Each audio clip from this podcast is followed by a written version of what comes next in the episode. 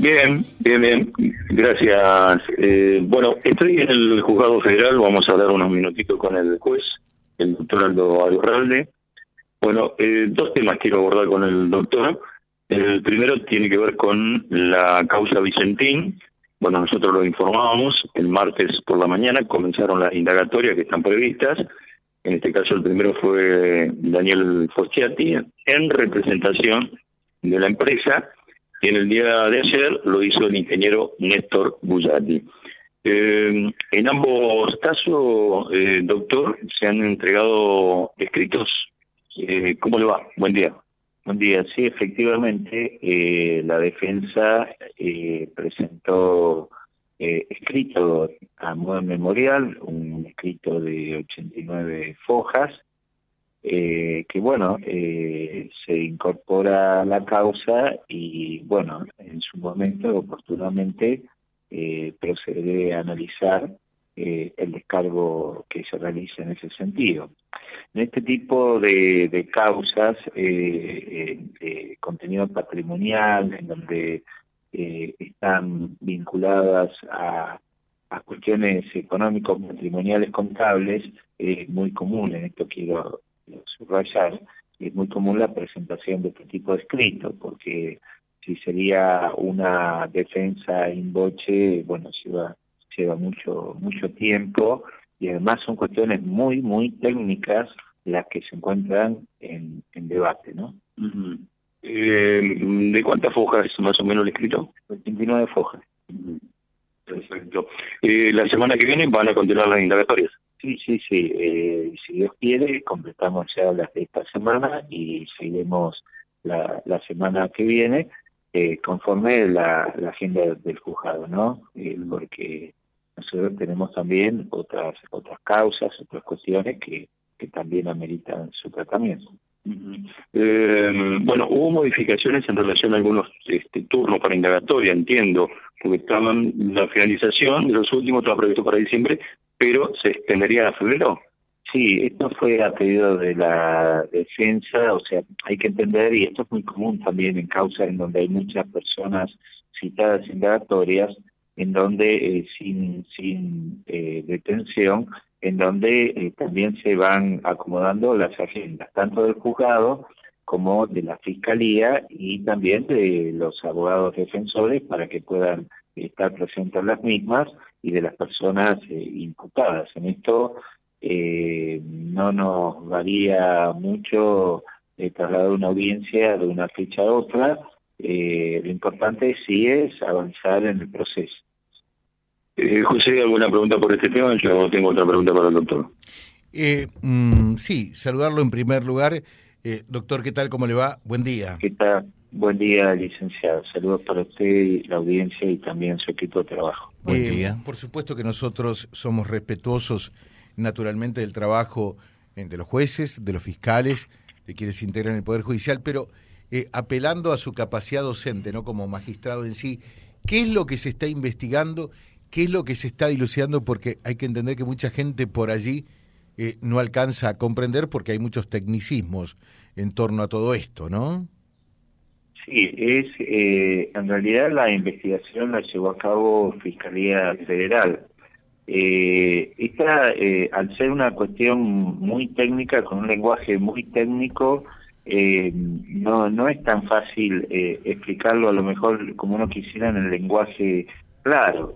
Acá lo que se habla, ¿no es cierto?, es que habría, el hecho imputado, eh, un aprovechamiento indebido de reintegros que se dieron eh, respecto del impuesto al valor agregado eh, por operaciones de exportación de, de la firma eh, en los años 2016 al 2019 conforme un detalle que hace la mismo, el mismo organismo fiscalizador y que entiende de que se computaron créditos fiscales que serían inexistentes porque se habrían justificado con factura de proveedores que la FID determinó que eran eh, apócrifos en cuanto a que eran inexistentes.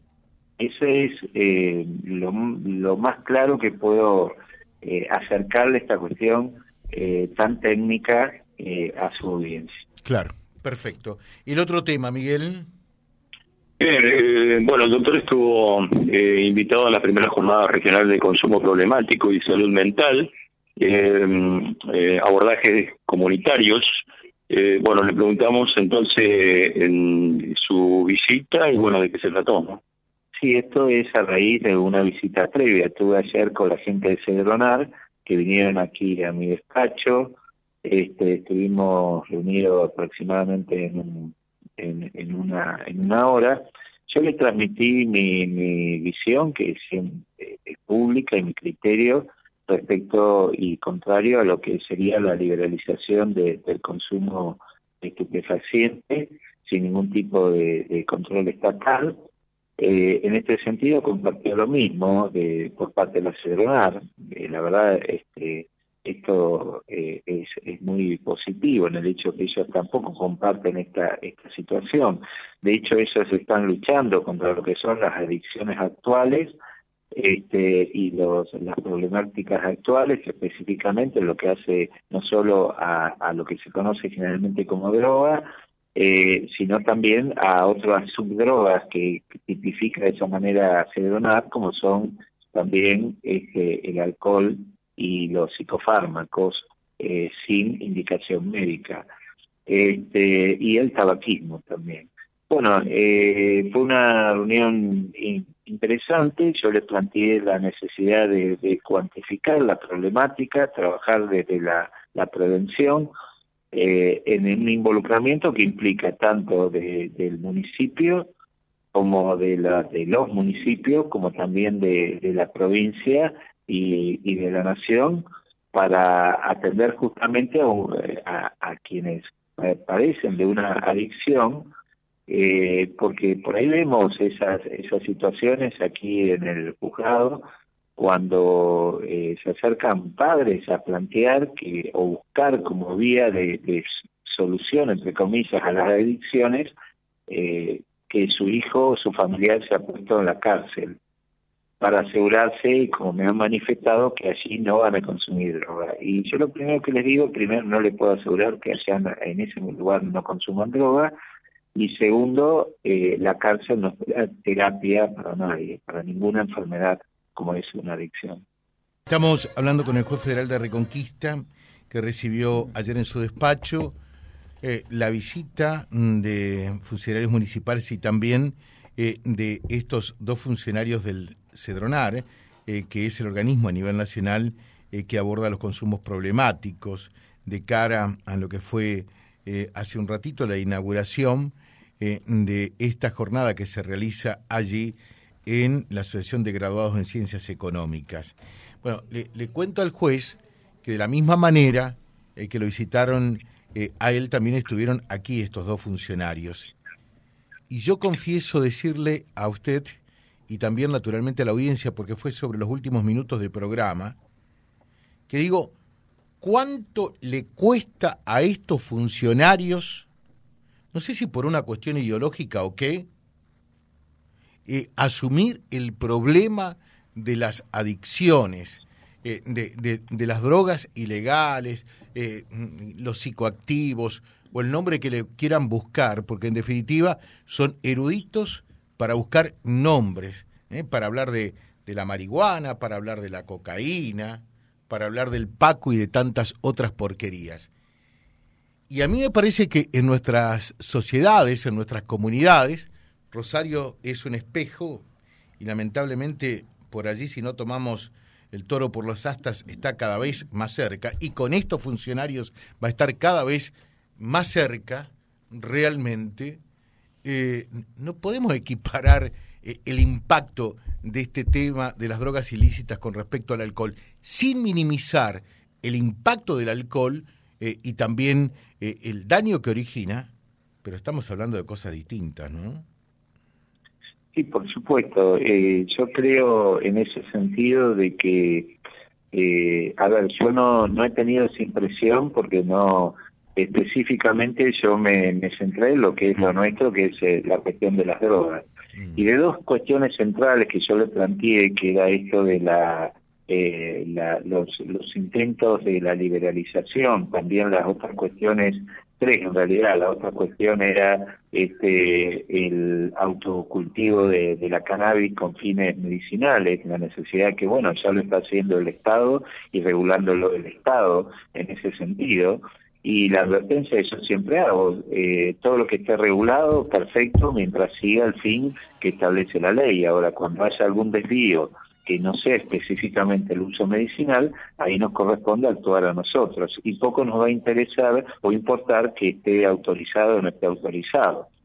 No es ninguna amenaza ni nada por el estilo, pero es una, una realidad. Nos ha pasado buscando, encontrando precursores químicos que un bioquímico, un laboratorio de Santa Fe desviaba, que era el ácido clorhídrico para la fabricación de cocaína, y bueno, allanamos el laboratorio y pusimos preso al, al dueño del laboratorio. Mm. Y estaba autorizado para funcionar y autorizado justamente por la Fedronar en su momento para trabajar con eh, precursores químicos. Y la otra cuestión eh, que, eh, que, coincidieron es respecto de la, la el escándalo de lo que fue los panfletos de Morón, no sé si recuerda, en el cual coincidieron de que había un error en la política comunicacional, eh, se buscó lo que se llama la política de reducción de daños, este, o minimización de los daños, pero antes de llegar a eso hay que hacer toda otra otra tarea y que bueno fue un verdadero error sobre lo cual ellos tampoco estaban de acuerdo. Esos son los, puntos que, que hablamos. Mm. Eh, nosotros estamos en la lucha contra el narcotráfico, ellos están en la prevención, en la tarea preventiva, porque le han sacado esa función de lucha contra el narcotráfico, a raíz, no sé si recuerda, de, del caso Centeno, del desvío de, de y la falta de controles en su momento por parte de la ciudadanía. Sí, sí, sí, sí, sí, perfectamente, ¿no? Bueno, estaban anoticiados a dónde iban, ¿no? Quizás mm, eh, no a este programa, entonces por allí en los otros fueron muy complacientes y se quedaron con el alcohol. Eh, y, yo digo que, el alcohol, en definitiva, eh, es un daño, nadie, nadie, lo, nadie lo puede negar, obviar, como también el tabaco, pero en definitiva, eh, el, que consume tabaco termina perjudicándose él y el alcohol también. El tema es que en las drogas ilegales, la víctima, que es el enfermo, que es el paciente, termina siendo el victimario de otra gente y cualquiera puede terminar siendo víctima. Rosario es un espejo donde uno sale de casa y no sabe si llega cuánta gente inocente ya ha muerto eh, a costa de los drogadictos, de los narcotraficantes y demás. Entonces cualquiera podemos terminar siendo víctimas eh, de estos tipos sin, haber consumido eh, un gramo de cocaína o de marihuana, ¿no? Sí, por supuesto. Dentro de todas de, de estas cuestiones se mueven y se movilizan grandes sumas de dinero y organizaciones mafiosas. Eso es una realidad. Obviamente, este, ellos están este, más enfocados en la temática del alcohol, pero yo en, la, en el diálogo eh, eh recaí siempre en la cuestión de, de, la droga que es lo que a nosotros nos ocupa y nos, nos preocupa eh, por su, su crecimiento eh, en la sociedad. Entonces, esto eh, es un, tema que no hay que abordarla. Y le repetí eh, las mismas palabras que en su momento dijo el presidente de la Corte Suprema de Justicia de la Nación, el doctor Rosati, en Rosario, que en un problema tan complejo como el narcotráfico, el silencio, el no te metas, eh, no es un indiferente o la indiferencia a esta temática eh, configura verdaderamente complicidad. Y bueno, por eso que a mí, yo quedé ayer sumamente preocupado, ¿no? Porque yo, si esto, que son los funcionarios que tendrían que tomar carta en el asunto, eh, están por el tema del alcohol, que nadie puede discutir que es importante, pero a esto lo, lo dejan en un segundo lugar, y digo, estamos, como dicen los chicos, eh, en el horno realmente, porque ese mensaje tiene que ver con otro mensaje, que es lo que usted, en más o en menos, está manifestando también, como que la droga, y hay muchos que lo pregonan lamentable y penosamente, a esto uno puede entrar y salir todas las veces que quiera y como que no eh, deja consecuencias y secuelas. Y uno lo puede ver palmariamente, basta con ir a la casa del buen samaritano, escuchar esos testimonios desgarradores para darse cuenta que esto no es así. Por supuesto, ningún vicio termina donde en la misma situación en como ha comenzado o como era uno antes de tener ese vicio.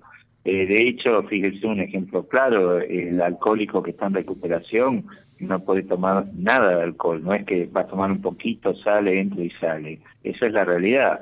Y bueno, si se piensa que se puede ir al infierno y después salir, bueno, recordemos las palabras que, que puso Dante Alighieri en la entrada del infierno. Nunca más sale. Esa eh, es, la realidad. Ahora que se crean mecanismos de relativización del tema es una realidad, que es otra cuestión que yo planteé. ¿Qué propaganda hace la Cedronar contra, contra el narcotráfico? ¿Qué mensaje claro, directo hacia la sociedad da respecto al narcotráfico? Y bueno, ahí me, me la, explicación eran cuestiones de presupuestos, este, bueno, es lo de, lo de siempre, pero eh, a ver, eh, yo dije claramente lo que opino y lo que sostengo, en privado y en público. Y que así tiene que ser, ¿no? Así tiene que ser. Eh, le dejo un saludo, doctor, muy atento, muchas gracias. Bueno, gracias y saludos para usted y su audiencia. Gracias. Eh, quizá acá eh, vinieron eh, en forma imprevista y con los, con los brazos bajos, ¿no? Pero nosotros no nos quedamos con el alcohol. A ver, podemos entender, pensemos un ratito, una persona alcohólica es un problema, eso está absolutamente claro. y hay que hacerse cargo y todas las campañas que se hagan al respecto, bienvenidas sean. No me cabe ninguna duda de ello. Nadie puede dudar. Ahora, ¿qué hacemos con las, con las drogas ilegales? Porque allí, consumas o no consumas, puedes terminar siendo víctima. Terminás siendo víctima. ¿A cuánta gente le han entrado a robar? Eh, a, esta señora ¿eh? Que, que le entraron cuatro veces en la casa. ¿Quiénes son? Porque acá hay que decir una cosa no se roba por hambre. Nadie se la robar por hambre. Nos alcanzan los dedos de una mano, de una mano, eh, para decir de la gente que sale a robar por hambre. Pero que salen a robar para hacerse de unos pocos pesos y seguir drogándose, indiscutiblemente que hay muchos más casos www.vialibre.ar, nuestra página en la web, en Face, Instagram y YouTube. Vía Libre Reconquista. Vía Libre. Más y mejor comunicados.